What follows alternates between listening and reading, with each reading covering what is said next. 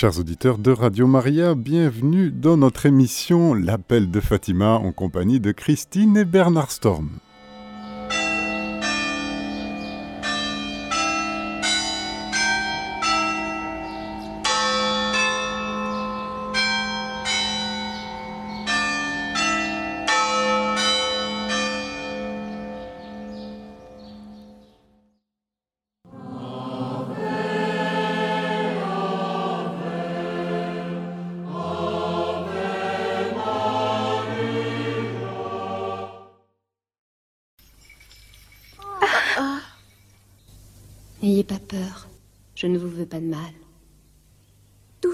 Madame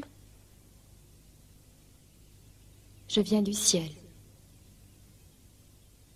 Mais que venez-vous faire ici? Je suis venue vous dire de venir ici le 13 de chaque mois, à la même heure, pendant six mois. Plus tard, je vous dirai qui je suis et ce que je veux. Vous dites que vous venez du ciel? Et moi, est-ce que j'irai au ciel? Oui, tu iras. Et Jacinta Elle aussi. Et Francisco Lui aussi. Mais avant, il devra réciter beaucoup de chapelets.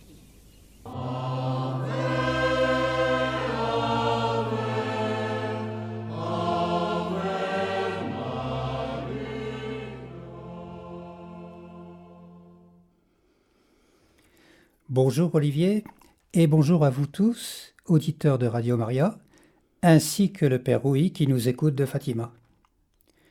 Nous nous retrouvons pour cette émission sur l'appel du message de Fatima d'après les écrits de Sœur Lucie, depuis le Carmel de Coimbra au Portugal.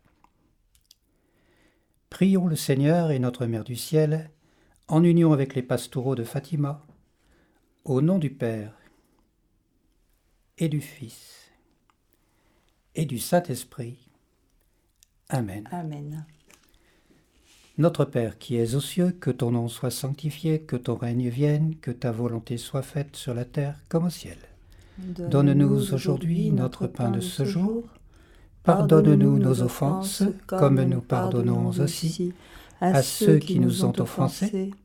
Et ne nous laisse pas entrer en tentation, mais délivre-nous du mal. Amen. Je vous salue Marie, pleine de grâce, le Seigneur est avec vous, vous êtes bénie entre toutes les femmes, et Jésus, le fruit de vos entrailles, est béni. Sainte Marie, Mère de Dieu, priez pour nous pauvres pécheurs, maintenant et à l'heure de notre mort. Amen. Gloire soit au Père, et au Fils, et au Saint-Esprit, comme il était au commencement, maintenant et toujours, et dans les siècles des siècles. Amen. Le 13 mai 1982, un an après l'attentat dont il a été victime sur la place Saint-Pierre, Saint Jean-Paul II, pèlerin à Fatima, parlait du message confié par la Vierge Marie à Jacinthe, François et Lucie. Il disait si l'Église a accepté le message de Fatima, c'est surtout parce qu'il contient une vérité et un appel qui, dans leur contenu fondamental, sont la vérité et l'appel de l'Évangile lui-même. Marie est venue à Fatima évangéliser notre siècle. Lucie nous confie.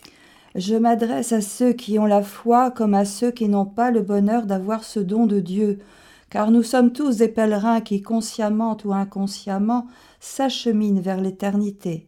Innombrables sont les lettres que vous m'avez envoyées, pleines de questions et de demandes.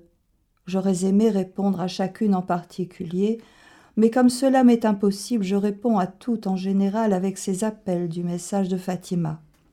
Message que Dieu a voulu me confier à l'attention de tous. Je le fais parce que je suis certaine que c'est la volonté de Dieu, reconnue par les instances autorisées. Et j'offre pour tous le sacrifice que ce travail demandera de moi. Maintenant, je désire passer en revue le message que le bon Dieu, par sa très sainte mère, a confié aux humbles pastoraux de la Cova d'Aïria, dans le but de renouveler ses appels de toujours en faveur de l'humanité d'aujourd'hui, notamment les pèlerins de Fatima. Dire pèlerin de Fatima, c'est dire pèlerin de la paix. Je crois même qu'il existe une langue dans laquelle Fatima veut dire paix. Quoi qu'il en soit, nous sommes tous pèlerins de la paix. Nous désirons des jours de paix, une vie de paix. Mais cette paix ne sera obtenue que si nous prenons la loi de Dieu comme norme et guide de nos pas.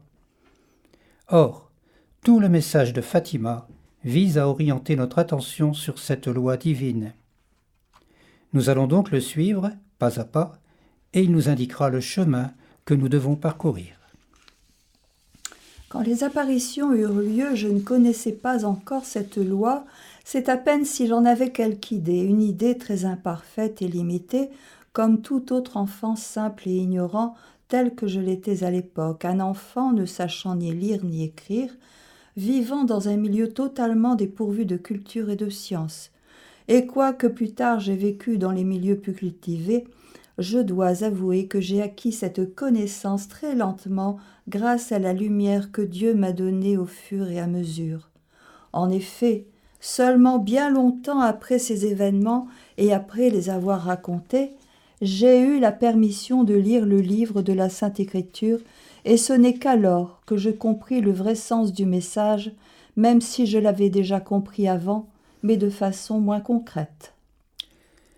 L'appel à la persévérance dans le bien. Quinzième appel du message Continuez à prier le chapelet pour obtenir la fin de la guerre. Notre-Dame, le 13 septembre 1917.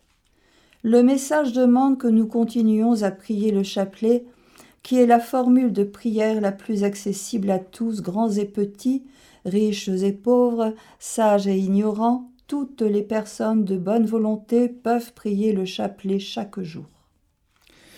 Lucie. On cite souvent la phrase de Baudelaire La plus belle des ruses du diable est de vous persuader qu'il n'existe pas. S'il y avait certainement des éléments à purifier dans l'imaginaire chrétien hérité des temps anciens, force est de constater que bien souvent, on a jeté le bébé avec l'eau du bain. Le problème, lorsque l'on n'en parle plus dans les églises, c'est que cette réalité ressurgit, souvent teintée d'erreurs. Dans les librairies de supermarchés, on ne compte plus les livres sur les anges, tous empreints d'ésotérisme et flirtant franchement avec le paganisme. Quand Dieu est rejeté de la culture et même de l'enseignement chrétien, surgissent tous les autres dieux.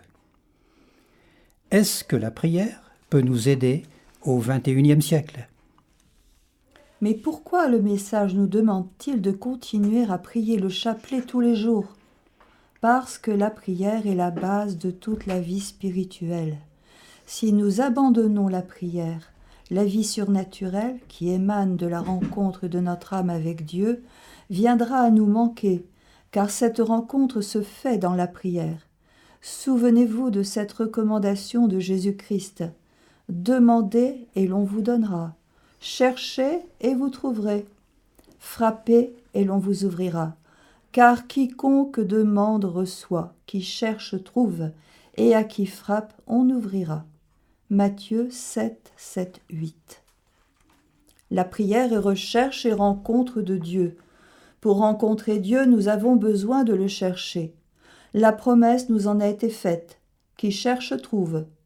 Non, ce n'est pas que Dieu soit loin de nous, c'est nous qui nous éloignons de Dieu et perdons le sens de sa présence.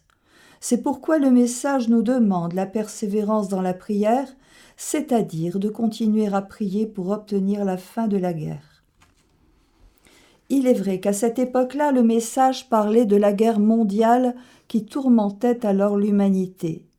Mais cette guerre est aussi le symbole de beaucoup d'autres guerres qui nous entourent et dont nous avons besoin de voir la fin par notre prière et notre sacrifice. Je pense aux guerres que nous font les ennemis de notre salut éternel, le démon, le monde et notre propre nature charnelle. Lucie. Un influenceur catholique affirme sur un réseau social largement fréquenté par les jeunes que le diable est de l'ordre des contes pour enfants et que lorsque Jésus expulse les mauvais esprits, il guérit en fait les personnes de troubles médicaux. Bref, cette pauvre exégèse héritée de Renan ne vaut pas grand-chose et montre un effleurement des évangiles et des textes bibliques davantage qu'une plongée dans la parole de Dieu. Tout cela a été mille fois démontré, et particulièrement par les papes depuis le Concile. Le pape François, particulièrement, ne perd jamais une occasion de catéchèse sur le thème du prince de ce monde. Que nous dit le message à ce sujet? De nos jours, beaucoup de gens osent nier l'existence des démons. Cependant, elle est une réalité. Les démons sont des anges créés par Dieu pour le servir et le louer. Le principal d'entre eux, dont le nom est Lucifer, s'est enflé d'orgueil, a voulu devenir l'égal de Dieu et a entraîné derrière lui une multitude d'autres anges qui l'ont suivi. Saint Jean nous dit dans le livre de l'Apocalypse Alors il y eut une bataille dans le ciel. Michel et ses anges combattirent le dragon. Et le dragon riposta avec ses anges, mais ils eurent le dessous et furent chassés du ciel. On le jeta donc, l'énorme dragon, l'antique serpent, le diable ou le Satan, comme on l'appelle, le séducteur du monde entier. On le jeta sur la terre, et ses anges furent jetés avec lui. Apocalypse 12, 7, 9. Le même livre sacré renferme aussi ces paroles. Je vis descendre du ciel un autre ange ayant un grand pouvoir, et la terre fut illuminée de sa splendeur. Il s'écria d'une voix puissante Elle est tombée, elle est tombée, Babylone la grande. Elle s'est changée en demeure de démons, en repère pour toutes sortes d'esprits impurs, en repère pour toutes sortes d'oiseaux impurs et dégoûtants. Car au vin de ces prostitutions se sont abreuvées toutes les nations, et les rois de la terre ont forniqué avec elle, et les trafiquants de la terre se sont enrichis de son luxe effréné. Apocalypse 18, 1, 3. Et un peu plus loin, il dit Puis je vis un ange descendre du ciel, ayant en main la clé de l'abîme, ainsi qu'une énorme chaîne. Il maîtrisa le dragon, l'antique serpent, c'est le diable, Satan, et l'enchaîna. Il le jeta dans l'abîme, tira sur lui les verrous, apposa des scellés, afin qu'il cessât de fourvoyer les nations. Apocalypse 21, 3.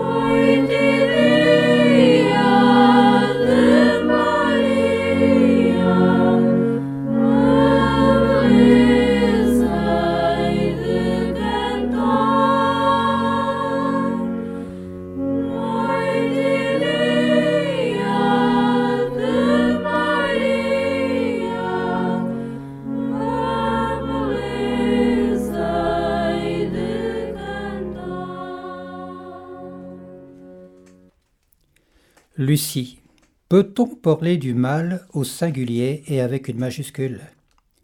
N'est-ce pas déjà lui accorder plus de puissance qu'il n'en a? Plus de signification et d'unité aussi. Que des choses soient blessantes, que des événements nous heurtent, que des injustices nous révoltent, tout cela est certain et requiert notre attention, mais peut-on y discerner l'action d'un seul et même principe? En fait, si nous sommes attachés à cette idée du mal, du mal absolu, c'est peut-être qu'elle permet d'isoler un agent auquel imputer tous les maux dont nous sommes affectés. C'est le rôle dévolu au diable et de toutes sortes d'hommes considérés comme méchants, pervers. Ceux-ci nous permettent de nous figurer l'origine de nos maux, d'y voir le jeu d'intentions plus ou moins avouées, et surtout de disposer de coupables. Partout où l'on cherche des responsabilités, c'est généralement l'instinct de punir et de juger qui est à l'œuvre. L'idée de mal peut donc être la conséquence d'une paresse de la pensée, ainsi qu'une moralisation à bon compte des comportements humains, qui nous permet de nous représenter le cours des choses comme une histoire où des êtres mauvais s'attachent à nous faire souffrir et dont la disparition nous rendrait le bonheur dont ils nous privent. Nous, les hommes du bien, qui avons alors plus à nous interroger sur ce qui est le bien, puisqu'à être victimes du mal, nous sommes nécessairement bons et que notre bonté consiste alors à jouir du mal dont nous affligeons les êtres mauvais. Lucie, peux-tu nous éclairer sur ce sujet? Le prophète Isaïe composa une satire contre le roi de Babylone avec des mots qui font penser à cette chute des démons. Comment es-tu tombé du ciel, étoile du matin, fils de l'aurore? As-tu été jeté à terre, vainqueur des nations? Toi qui avais dit dans ton cœur j'escaladerai les cieux, au-dessus des étoiles de Dieu j'élèverai mon trône, je siégerai sur la montagne de l'assemblée, aux confins du septentrion, je monterai au sommet des nuages, je m'égalerai au Très-Haut, mais tu as été précipité au Sheol, dans les profondeurs de l'abîme. Isaïe 14, 12, 15.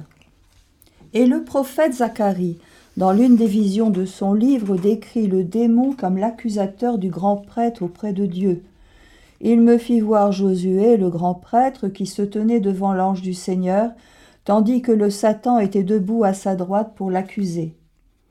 L'ange du Seigneur dit au Satan Que le Seigneur te réprime, Satan, que le Seigneur te réprime, lui qui a fait choix de Jérusalem. Celui-ci n'est-il pas un tison tiré du feu? Zacharie 3, 1, 2.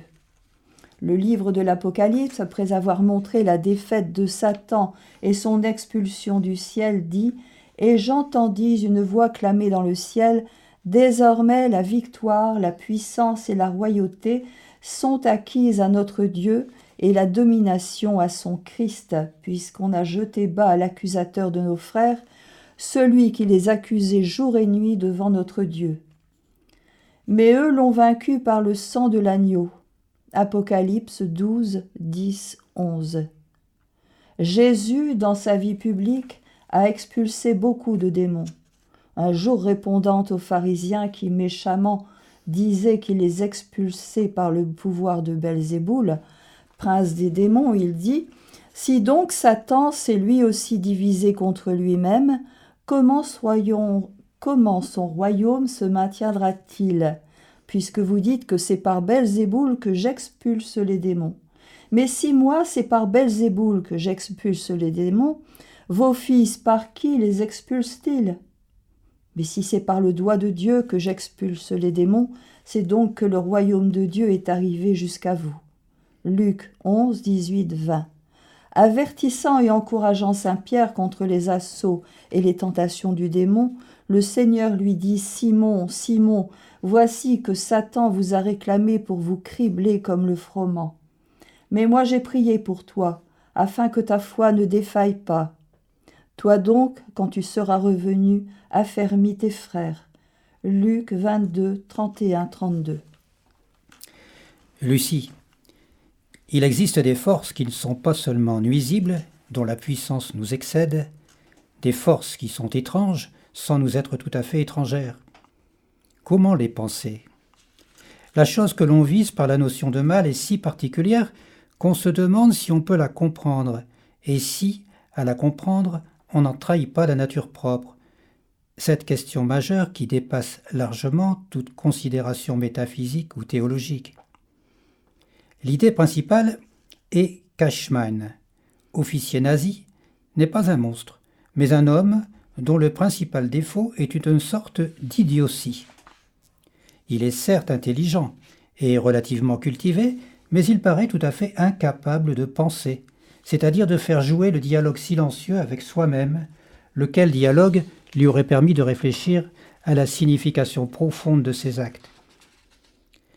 Si cette incapacité est banale, sans être définitive pour qui en est affecté, est-ce que peut toucher absolument tout le monde? Saint Pierre, dans une de ses lettres, nous écrit Soyez sobre, veillez. Votre parti adverse, le diable, comme un lion rugissant, rôde, cherchant qui dévorer. Résistez-lui ferme dans la foi, sachant que c'est le même genre de souffrance que la communauté des frères répandue dans le monde supporte. Quand vous aurez un peu souffert, le Dieu de toute grâce qui vous a appelé à sa gloire éternelle dans le Christ vous rétablira lui-même, vous affermira, vous fortifiera, vous rendra inébranlable. À lui la puissance pour les siècles des siècles. Amen. 1 Pierre 5, 8, 11. Tous ces passages de l'Écriture sainte et beaucoup d'autres qu'il serait trop long de transcrire ici nous prouvent l'existence des démons.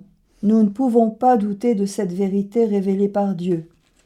Le message est venu nous rappeler et nous confirmer cette vérité afin que nous ne nous laissions pas tromper par des affirmations fausses et que nous ne nous fassions pas d'illusions.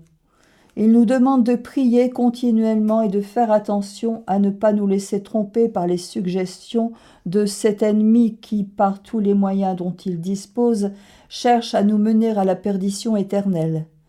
Jésus-Christ a dit Quiconque commet le péché est esclave du péché. Jean 8, 34. Le démon cherche à nous faire tomber dans le péché afin de nous rendre esclaves dans le temps et pour l'éternité. Mais pourquoi le démon est-il devenu un si grand ennemi de Dieu et des hommes?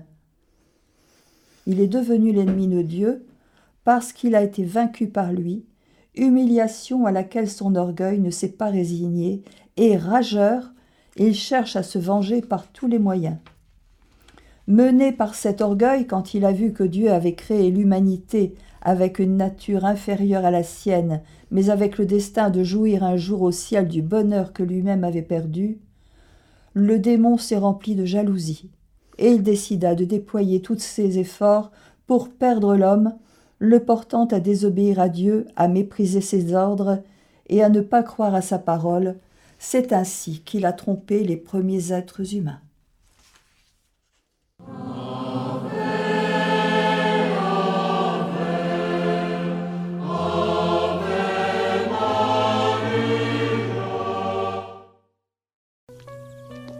Je vais te raconter ce qu'elle a dit. C'est un secret. Écoute. J'ai demandé à Notre-Dame de nous emmener au ciel avec elle. Alors elle m'a répondu. Oui, Lucia. Jacinta et Francisco me rejoindront bien vite.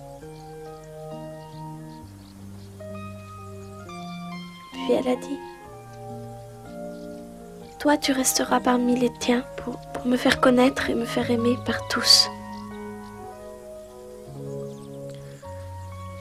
Oh, j'ai eu tant de peine que.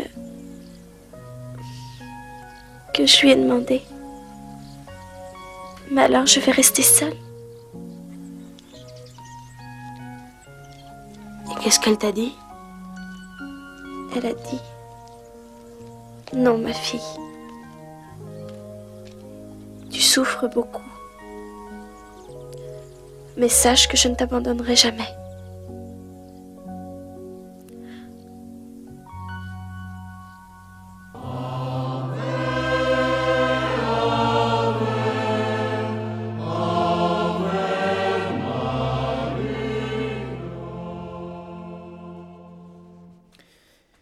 Lucie, si la notion même du mal est difficile à appréhender, ce n'est pas seulement par la diversité des mots qu'il impose, c'est qu'il est confusion et fuite. Il charrie avec lui une puissance considérable, aveugle et fuyante. On s'efforce de le désigner, de le montrer du doigt pour s'en emparer. Hélas, on pense le tenir par la queue, et on n'en tient que l'ombre fugace qui nous échappe. Est-il alors mystère, secret? Est-il doté de qualités si occultes? Il se donne à voir, il perce le jour, la peau, la nature, les limites morales même, qu'il perturbe profondément. Ce faisant, il secrète toutes sortes de choses qui n'ont pas à participer à ce monde humain qui est le nôtre et qui le font pourtant à leur manière.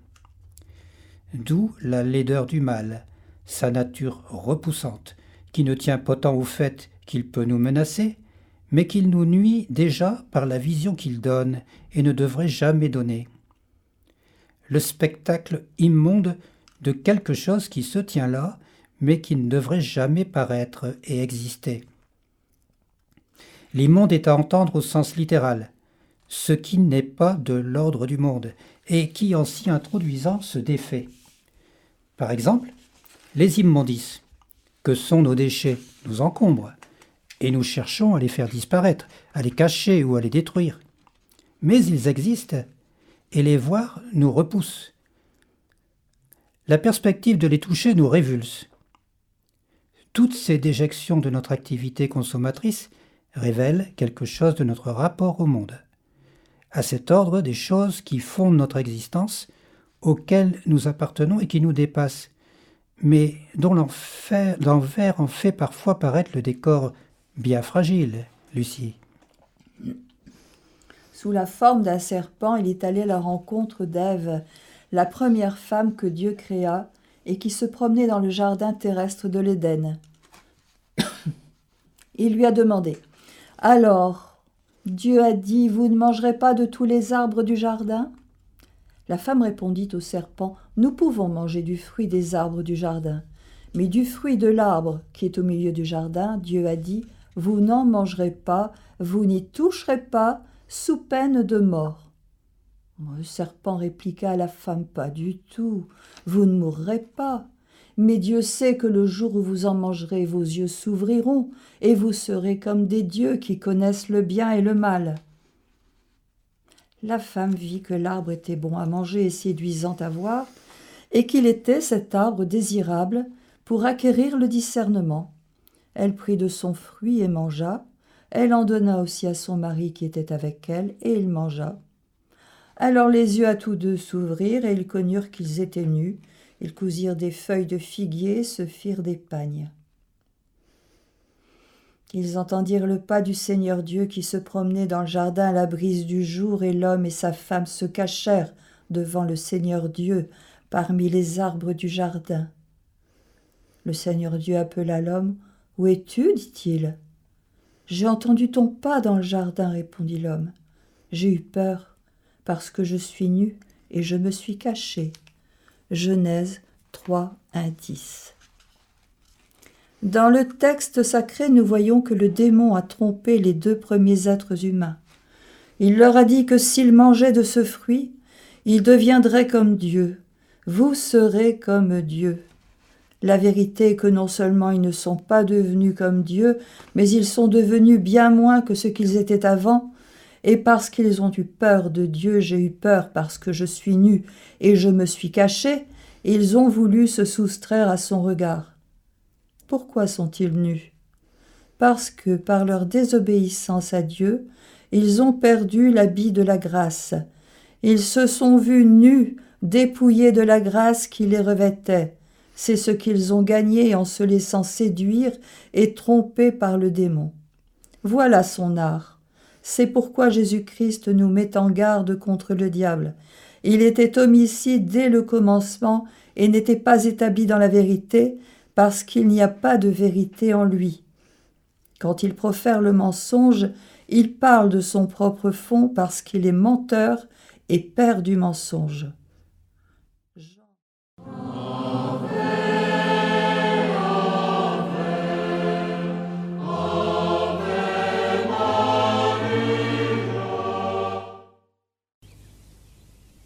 Priez. Vous devez prier. Les cinq heures de Jésus et de Marie ont sur vous des desseins de miséricorde. Vous devez continuellement offrir au Très-Haut des prières et des sacrifices. comment on peut offrir un sacrifice à Dieu? Tout est possible. Vous pouvez offrir pour plaire au Seigneur un sacrifice en réparation pour les péchés pour lesquels il est offensé, et des prières pour la conversion des pécheurs, en attirant ainsi sur votre patrie paix et bonheur. Je suis son ange gardien, l'ange du Portugal. Surtout, acceptez et supportez avec soumission les souffrances que le Seigneur vous enverra.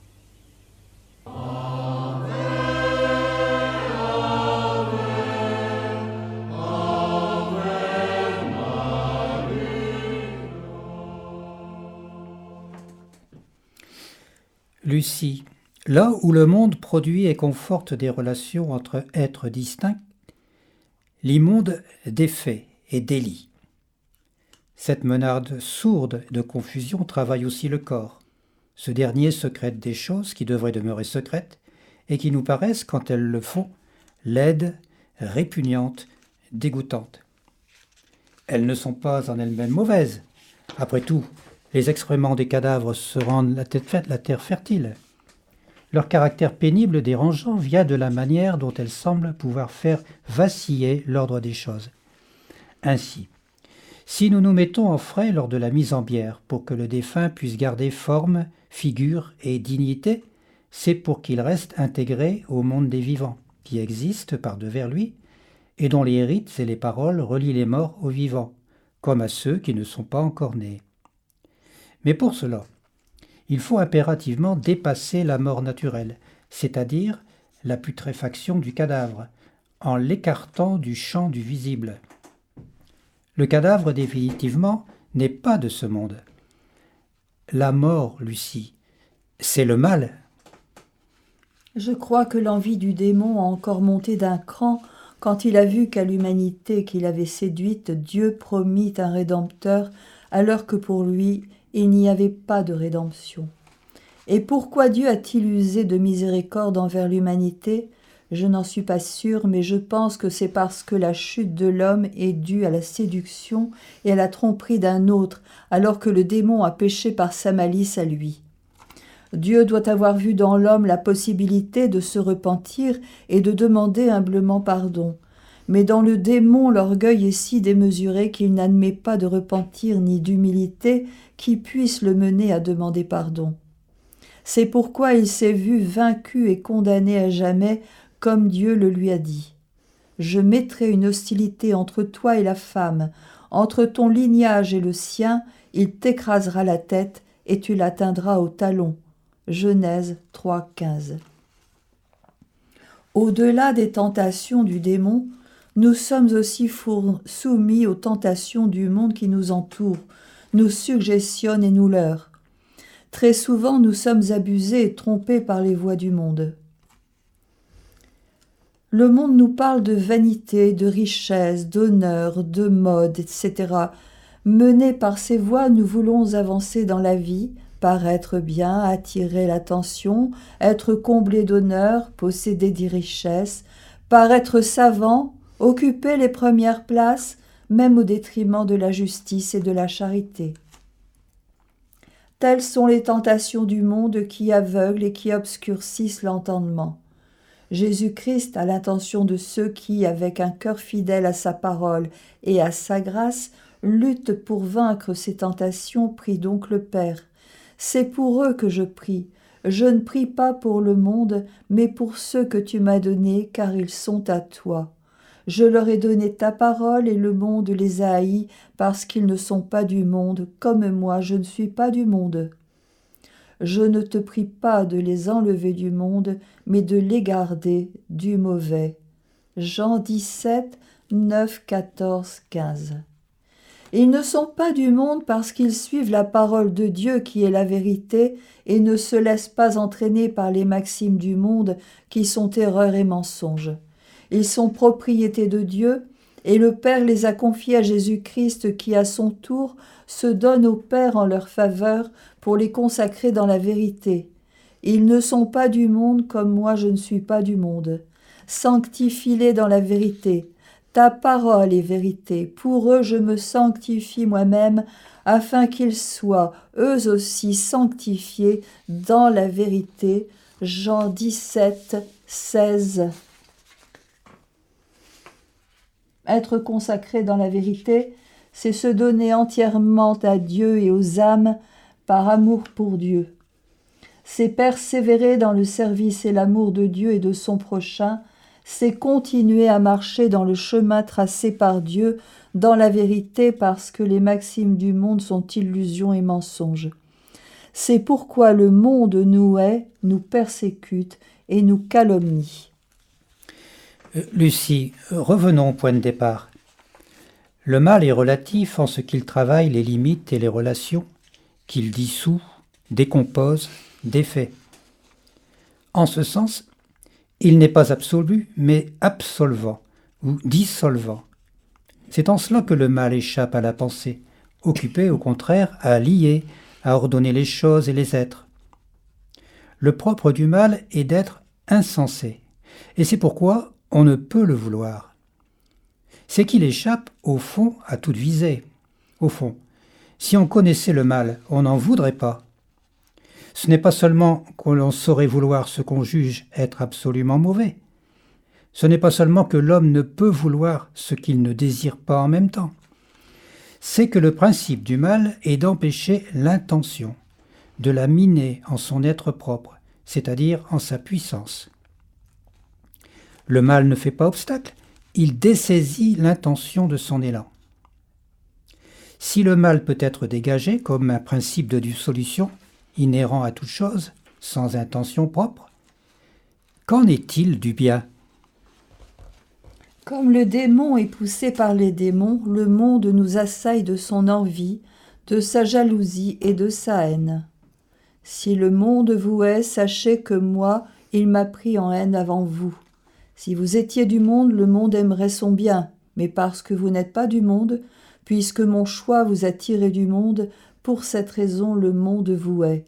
Jean 15, 18, 19. Permettez-moi de vous répéter avec mes paroles ce que le message dit.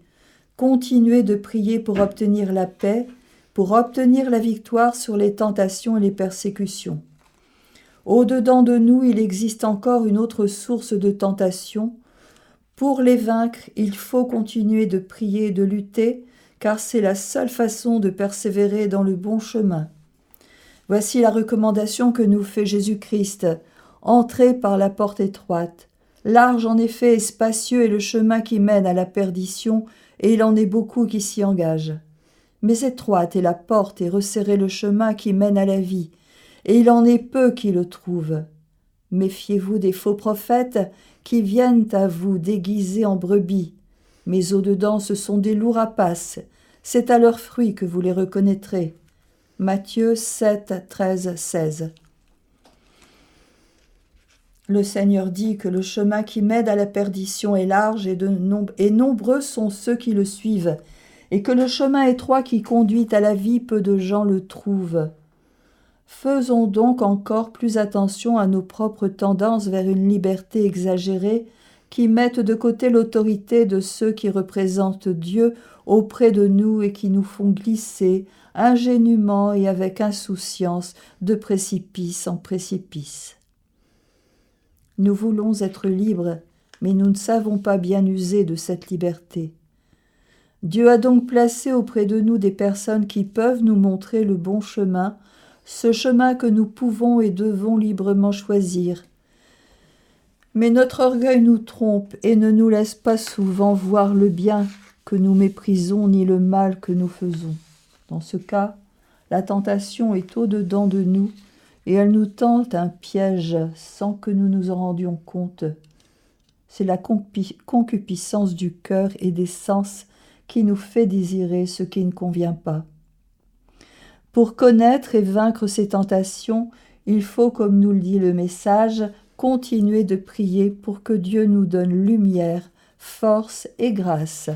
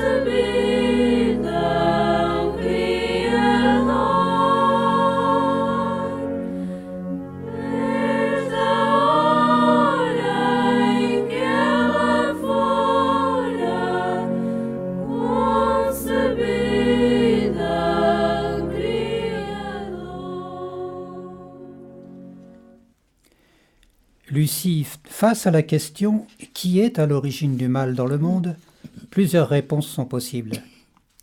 La religion nous parle d'abord de l'ange déchu, ensuite du serpent trompeur du livre de la Genèse, et enfin de Dieu dans certains cas comme celui de Job.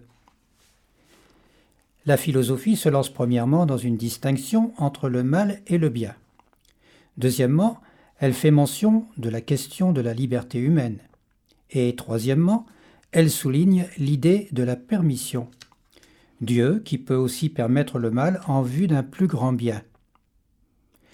Au regard de toutes ces réponses, nous pouvons aussi prendre le mal cas par cas, mettant d'un côté tout ce qui est volontaire et de l'autre côté tout ce qui est involontaire.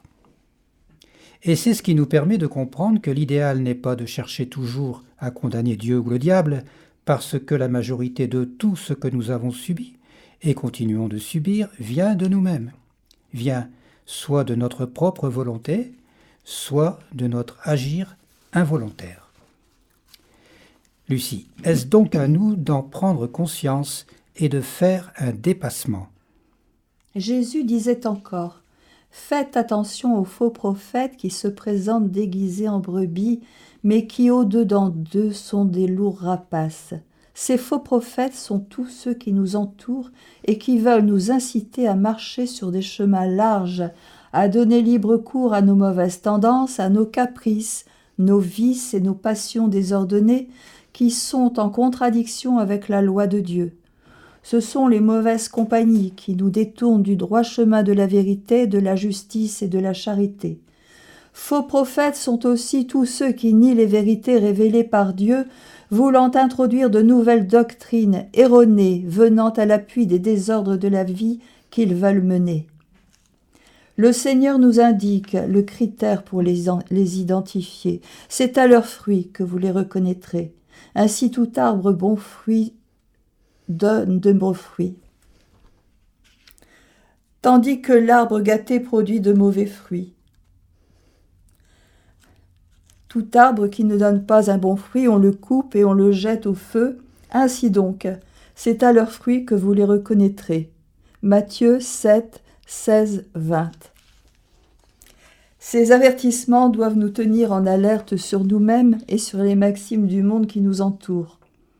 Combien de fois on entend dire je le fais parce que tout le monde le fait, je m'habille ainsi parce que c'est la mode et que tous l'observent, je vis ainsi parce que tout le monde vit comme cela de nos jours, etc. Mais parce qu'ils sont nombreux à vivre ainsi, est-ce qu'ils ne se condamneront pas? Tout arbre qui ne donne pas un bon fruit, on le coupe et on le jette au feu. Dieu dit qu'il ne veut pas la condamnation du pécheur, mais que celui-ci renonce à sa conduite et vive. Ézéchiel 18, 23. Nous devons cependant nous rendre compte qu'il y a une condition, qu'il se convertisse. Et Lucie, la première erreur serait donc de se laisser prendre aux forces du mal. La seconde serait de vouloir les occulter ou les abattre. Rien de mieux pour leur rendre service. C'est que la violence est toujours là. D'ailleurs, nous ne serions pas si terrifiés de la même façon par la violence si nous ne savions, du moins si nous n'avions conscience obscurément, qu'elle pourrait nous porter nous-mêmes au pire. Le mal toujours menace, y compris et surtout au sein des relations les plus fondamentales. Il n'y a de paix tenable que sous la menace d'une guerre possible. Et si le geste du don est le beau geste par excellence, c'est qu'il n'est de beauté que dans la laideur contenue et que le bien ne se vit qu'à admettre le mal et à le contenir en toutes ses figures. Continuez à prier pour obtenir la paix, paix qui est le fruit de la victoire obtenue sur toutes les tentations qui nous entraînent sur des chemins opposés à la loi de Dieu. Jésus-Christ est très clair. Ce n'est pas en me disant Seigneur, Seigneur qu'on entrera dans le royaume des cieux, mais c'est en faisant la volonté de mon Père qui est dans les cieux. Matthieu 7, 21. C'est pourquoi le message nous dit Continuez à prier le chapelet pour obtenir la fin de la guerre. Ave Maria. Merci Lucie de nous avoir laissé tous vos écrits. Ils nous sont très utiles aujourd'hui. Le Saint-Père nous demande de revenir sur la prière la plus familière et la plus intime du peuple de Dieu.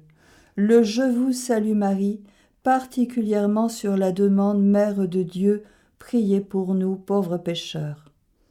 Marie répond toujours à cette invocation. Elle écoute nos demandes, nous bénit avec son Fils dans les bras, nous apporte la tendresse de Dieu fait chair. Je vous salue Marie, pleine de grâce, le Seigneur est avec vous. Vous êtes bénie entre toutes les femmes, et Jésus, le fruit de vos entrailles, est béni. Sainte Marie, Mère de Dieu, priez pour nous pauvres pécheurs, maintenant et à l'heure de notre mort. Amen. Nous vous donnons rendez-vous le samedi 24 février à 10h10 Lucie nous parlera de l'appel à cesser d'offenser Dieu. Prions le Seigneur pour que nous aidions nos frères dans la souffrance, afin que celle-ci change de signe. Au lieu d'être source de révolte, elle devient chemin de rédemption. Prions ensemble avant de nous quitter afin de réaffirmer notre foi.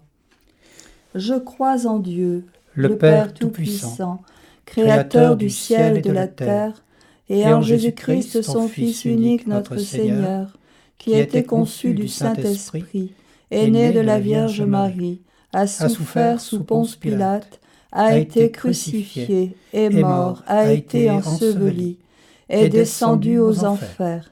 Le troisième jour est ressuscité des morts, est monté aux cieux, est assis à la droite de Dieu le Père Tout-Puissant, d'où il viendra juger les vivants et les morts. Je crois en l'Esprit Saint, à la Sainte Église catholique, à la communion des saints, à la rémission des péchés, à la résurrection de la chair, à la vie éternelle. Amen. Au nom du Père et du Fils et du Saint-Esprit. Amen.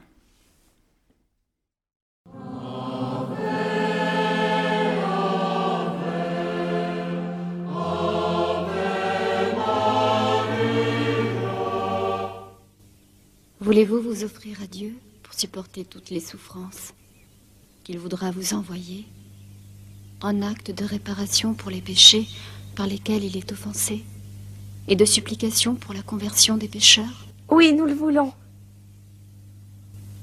Vous aurez beaucoup à souffrir, mais la grâce de Dieu sera votre réconfort.